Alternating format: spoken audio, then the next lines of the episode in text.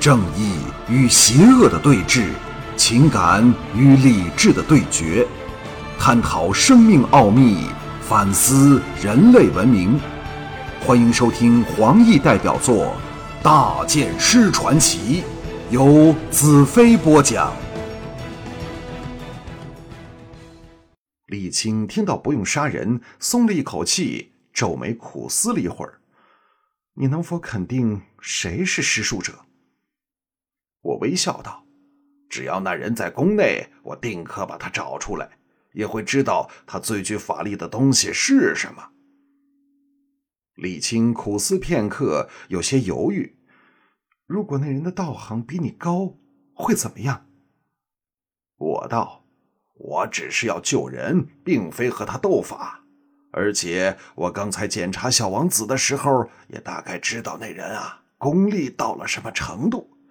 只要让我有机会接近他，攻其不备，我保证他醒来之后都不知道曾发生过什么。”李青半信半疑的望着我，最后叹了一口气：“哎，你可以在宫内自由活动，我让你见两个人，施术者或许会是其中之一。”我站起来，就这么决定。现在我去把小王子的状况稳定下来，让他直到今晚零时也不会被人伤害。我转身走了两步，沥青在身后忽然叫道。先生，我扭回头，陛下还有何吩咐？李青眼中掠过忧伤的神色。先生的神态很像我认识的一个负心人，所以我愿意信任你。我心中凛然，故作惊奇：“哦哦，他既是负心人，怎么我像他，您反而信任我？”李青叹了一口气：“哎，没事了，先生请便吧。”我依着巫神书学来的一招办事，装模作样在我儿子身上施展了一些特别的手法，最后按照熔淡如胶的方法，由他脚心输进少许异能。小兰妃脸色恢复了红润，只剩下胸膛处仍有一小片青黑的气色。呼吸也顺畅起来，李青欢喜的差点流下眼泪。至此，对我的怀疑尽去。我强调说：“今晚零时前若不能依计行事，小王子的病情会突然转坏，恐怕活不过晚上啊。”李青咬牙道：“好，你现在要我怎么办？”我怜爱的伸手。扶上宝贝儿子的小脸，暗暗请求他原谅我这父亲利用了他，让他吃了点苦头。李青道：“先生，你是不是很喜欢这孩子？”我点点头，我对这孩子特别投缘。李青柔声道：“我看得出来，这孩子真可怜，出事就没了父亲。假如先生真的治好了他。”我让他认你做爷爷吧。这女人真厉害，看出了我的利用价值，看出我对自己儿子的爱惜，又看出我是淡泊名利之人，所以立刻用感情对我加以笼络。我道谢之后说：“我们先到外厅去，让小王子好好休息一会儿。”李青吩咐了婢女几句。领着我和西奇走到外厅，他挥手屏退了所有人，望着西奇，出其不意的道：“小姑娘，你穿回女装会更漂亮。告诉我，你的处子之身献给了谁？”西奇的经验始终嫩了点儿，猝不及防，俏脸一红，向我望来。我暗叫糟糕，这时否认，反着了痕迹。我迎着沥青向我射来的眼光道：“我们天一族的人有处子保寿的秘方，否则我的身体怎么能如此强壮？”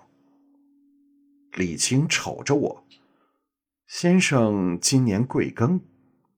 我微笑道：“我早忘了，呃，应该不会少于九十吧。”李青眼中闪过奇异的神色，望向西岐，点点头：“你倒是懂得挑选，这可真是万中难见的天生丽质的美女。”我微笑道：“陛下也非常美丽动人。”李青风情万种的横了我一眼：“我有一年多没有男人了，你给我好好办事儿。”说不定我一时高兴会让你为所欲为。我心中暗怒，这淫妇做了我孩子的母亲，竟然还敢去勾引别的男人，连一个长得好看的老人家都不放过。但表面却装出怦然心动的样子，眼光放肆的在他身体上下游曳。西岐狠狠盯了我一眼。李青痴痴荡笑：“你还没告诉我接下来要怎么做。”我向西岐招手道：“徒弟，取药囊来。”西岐小女儿家脾气，不喜欢我和李青打情骂俏，气鼓鼓的把药囊抛了过来。我背着李青向他打了个眼色，伸手入药囊，胡乱拿了支香出来，递给李青。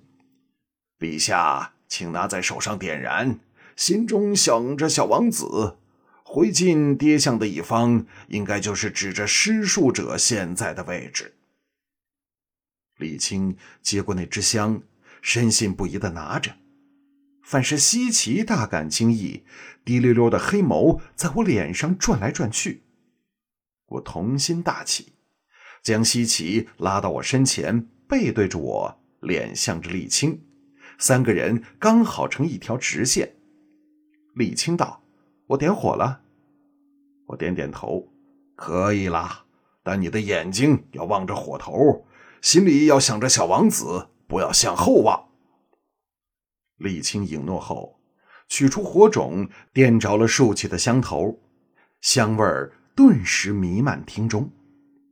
我手往前伸，搂着西岐的蛮腰。手按在他小腹处，略一用力，西岐全身发软，一声嘤嘤，靠入我的怀中。我找到他的红唇，狠狠的吻上去。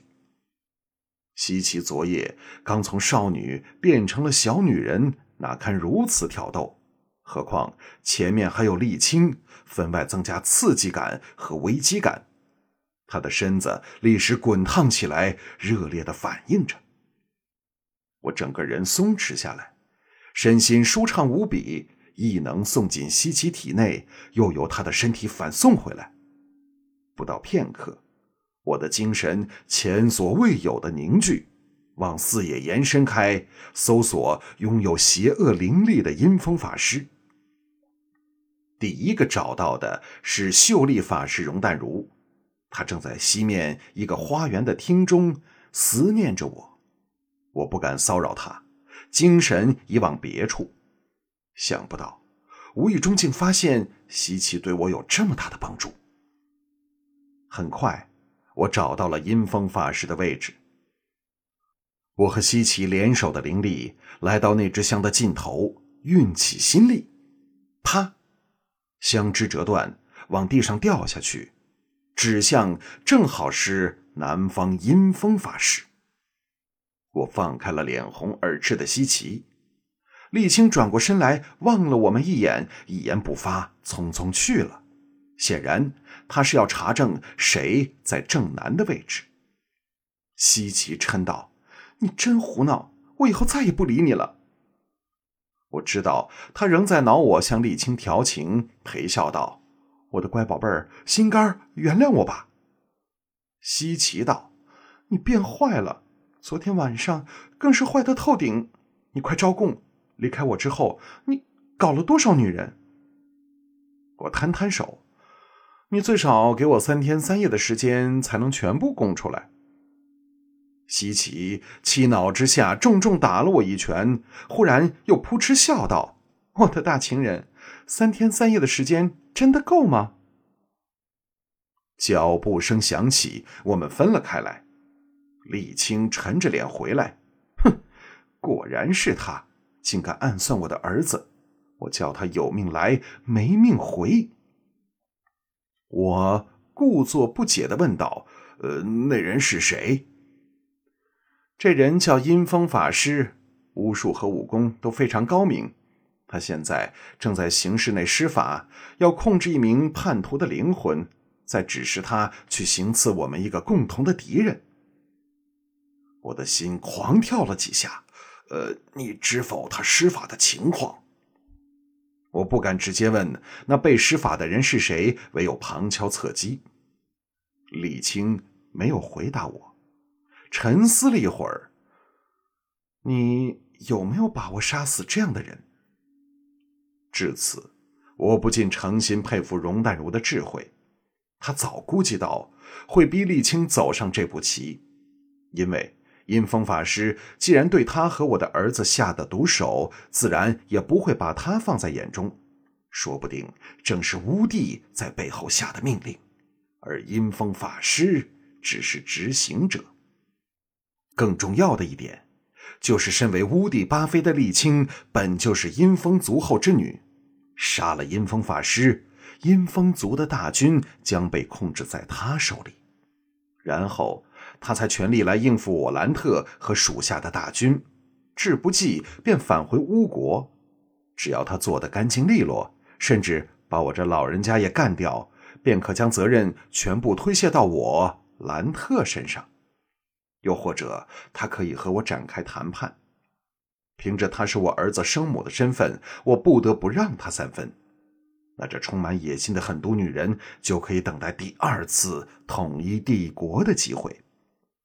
若我远征乌国，那他的机会便来了。李青见我黯然不语，还以为我无能为力。我可以在旁助你，我曾受过训练，可以对抗巫术。我摇了摇头，我学的是白巫术，曾立过誓，不以巫术杀人。我如此一说，李青反而更信任我。看准他以为我人老心不老的弱点，移了过来，直至差点要碰上我的身体，媚笑着：“你只要制住他，杀人的事儿由我做。这人对小孩子也下毒手，算是死有应得吧。”